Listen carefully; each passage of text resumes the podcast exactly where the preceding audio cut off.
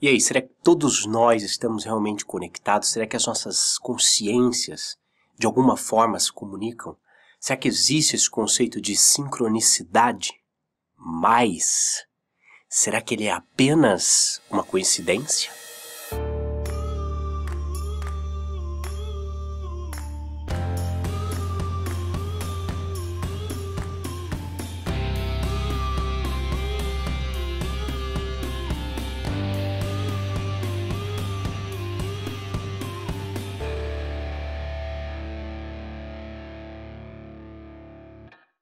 Muito tem se falado ultimamente, tanto no cinema quanto nos seriados de TV, sobre esse termo sincronicidade, ou, melhor ainda aprofundando, sobre a possibilidade das nossas consciências, de alguma forma, estarem conectadas e sobre a possibilidade de comunicação, de troca de informação das nossas consciências.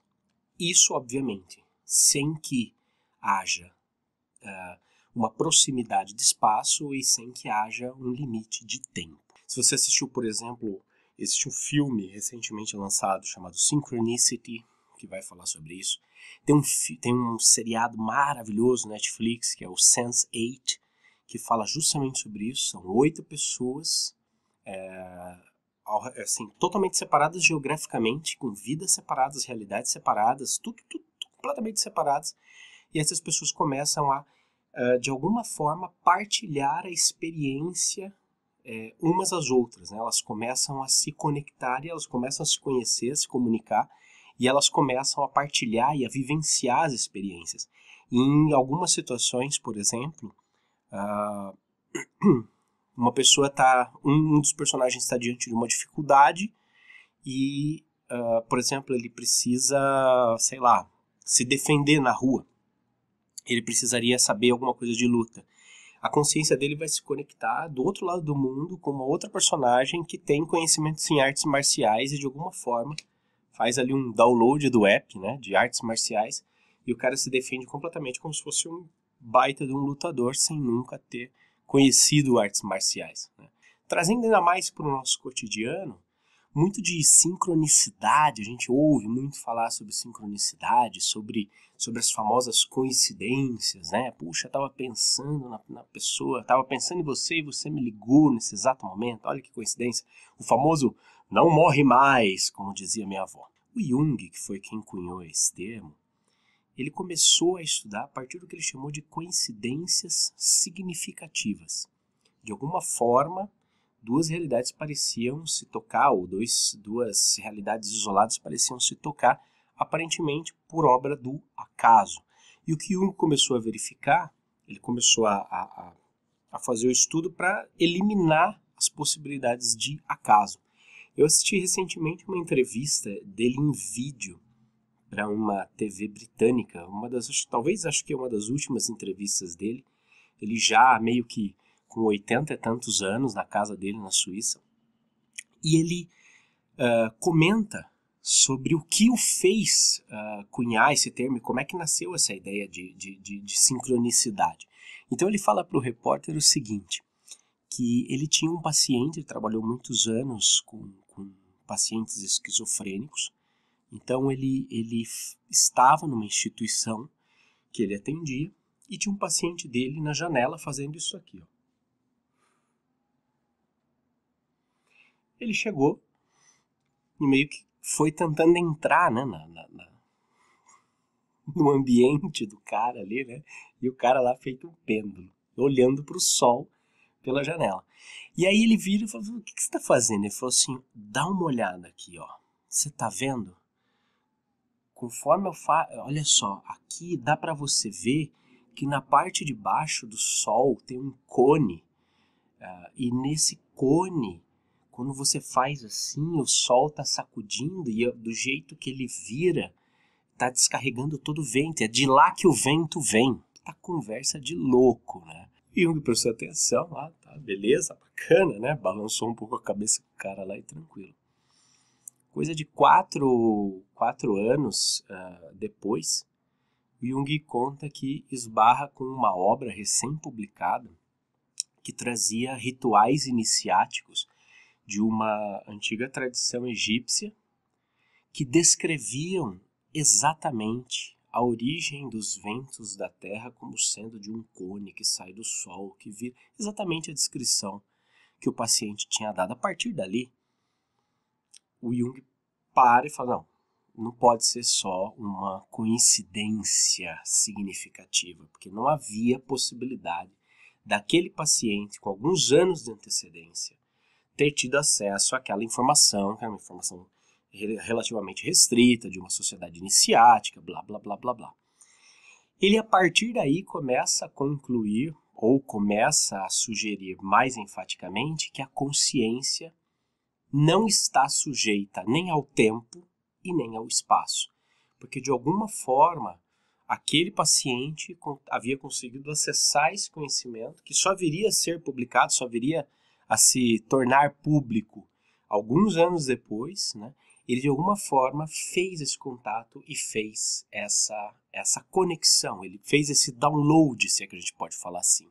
O legal é que além de concluir ou além de entender que a consciência não estava sujeita ao tempo e não estava sujeita ao espaço, o Jung também conclui uma segunda coisa a partir daí que é sensacional, né? que revela realmente a grandeza dessa, dessa mente. Se a consciência não é não está sujeita ao tempo e não está sujeita ao espaço, ela também não está sujeita à morte. Porque a morte é uma coisa dessa dimensão, dessa desse momento, espaço-tempo que nós estamos vivendo. Logo, se a consciência consegue em alguns momentos, acessar conhecimentos ou situações ou realidades não locais, isso indica que ela sobreviva à morte, ou seja, que ela vai além da morte física do corpo. Isso ele concluiu simplesmente analisando as evidências. A gente já falou isso daqui, eu já falei isso daqui há alguns dias atrás, né? Quer dizer, se você não tem evidência, você não tem pensamento científico. Jung é um exemplo brilhante de pensamento científico. E aí, se você trouxer para os nossos dias, tem um cientista mexicano que na década de no... desaparecido, inclusive na década de 90, o Jacobo Greenberg Zilberbaum. Ele uh, fez, ele era um, um, um, neurofisiologista e ele fez, ele é conhecido historicamente por ser o primeiro cara que fez o experimento de laboratório uh, para tentar demonstrar de alguma forma a possibilidade de conexão entre duas mentes. Como é que ele fez isso? Ele pegou um grupo de pessoas e dentro desse grupo de pessoas ele elegeu duas. Tá?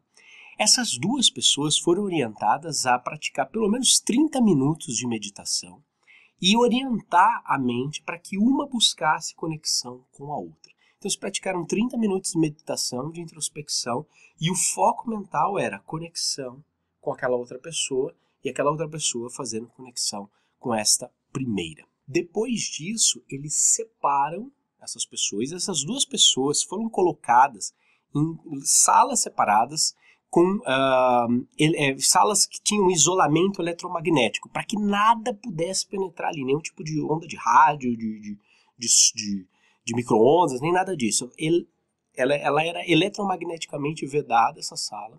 E aí, a uma das pessoas uh, que né, havia meditado, foi. Uh, os dois ficaram ligados a um eletroencefalograma, que é aquele aparelho que mede atividade cerebral, que mede o funcionamento da nossa mente. Uh, e aí, para uma pessoa foi dada uma série de estímulos, flashes, sons, uh, uh, luzes e tudo mais, e para outra não foi dado nada. Não foi dado estímulo algum. Qual não foi a surpresa? Quando 70% das reações que o cérebro que estava sendo submetido àqueles é, flashes e sons, etc e tal, 70% das reações que foram mapeadas pelo eletroencefalograma nesse cérebro foram também mapeadas exatamente no mesmo momento pelo segundo cérebro. Isso demonstrou de forma inequívoca equívoca que aquelas mentes, de alguma forma, haviam se conectado durante aquele processo prévio de meditação. Estranho aqui, em 1994, o Jacobo simplesmente desaparece.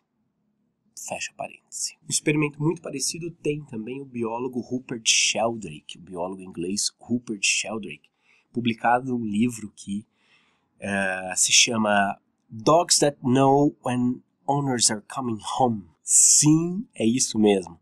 Cachorros que sabem quando os donos estão chegando em casa. Se você é dono de cachorro e cachorreiro como eu, você sabe muito bem que cachorros geralmente, pelo menos os meus já são assim, quando eu estou com o carro, entrando com o carro na garagem e eles não têm absolutamente como saber disso ou como ouvir isso, já começa um verdadeiro furdúncio pela casa. Minha mulher sabe se eu estou chegando ou não pela movimentação dos cachorros. Uh, a primeira vez que eu viajei, quando eu, o Dudu, depois que o Dudu mudou para minha casa, por exemplo, a primeira vez que eu viajei para a Suíça, é, a trabalho para ficar 15 dias, foi acho que o primeiro grande período que eu fiquei longe dele, foi um aperto no coração. E de alguma forma, lá pro décimo dia de viagem, mais ou menos, eu estava trabalhando naquela correria, mas no décimo dia me deu um baque, me deu uma, um aperto no coração, me deu uma coisa, uma saudade doída do tal do barbudão. Liguei para minha mãe pelo Skype, falei, ei mãe, como é que tá o Dudu? Ela falou, ah, ele estava muito bem até hoje. Hoje ele deu uma baqueada, hoje ele parece estar um pouco triste. São dois exemplos idiotas, mas o Rupert tem uma pesquisa muito séria. Aliás, esses são dois exemplos idiotas, dois exemplos simples que com certeza você também já teve isso. Todo mundo tem uma experiência ou alguma história dessa para contar. Mas o bacana é que Rupert fez uma pesquisa ampla né, sobre, essa, sobre esse fenômeno e realmente percebeu não só uh, que os cachorros sabem quando, quando os donos chegam para casa, como também espécies que começaram juntas e que por algum motivo se espalharam pelo planeta, mas continuaram a evoluir da mesma forma, o que é muito interessante também. Ainda na questão da sincronicidade, o próprio Amit Goswami, que é, um, que é hoje o físico quântico, defensor da física quântica, ou propagador da física quântica mais uh, reconhecido em todo o mundo, uh, ele defende muito fortemente ah, não só essa não localidade da, da consciência, como ele também defende as implicações que isso traz. Porque veja só, quando a gente fala que duas mentes podem se conectar, quando a gente fala que a nossa mente pode acessar a, a conhecimentos que, independente de espaço ou tempo, as implicações disso são muito sérias, as implicações disso são muito grandes, gente. Para para pensar um pouco comigo.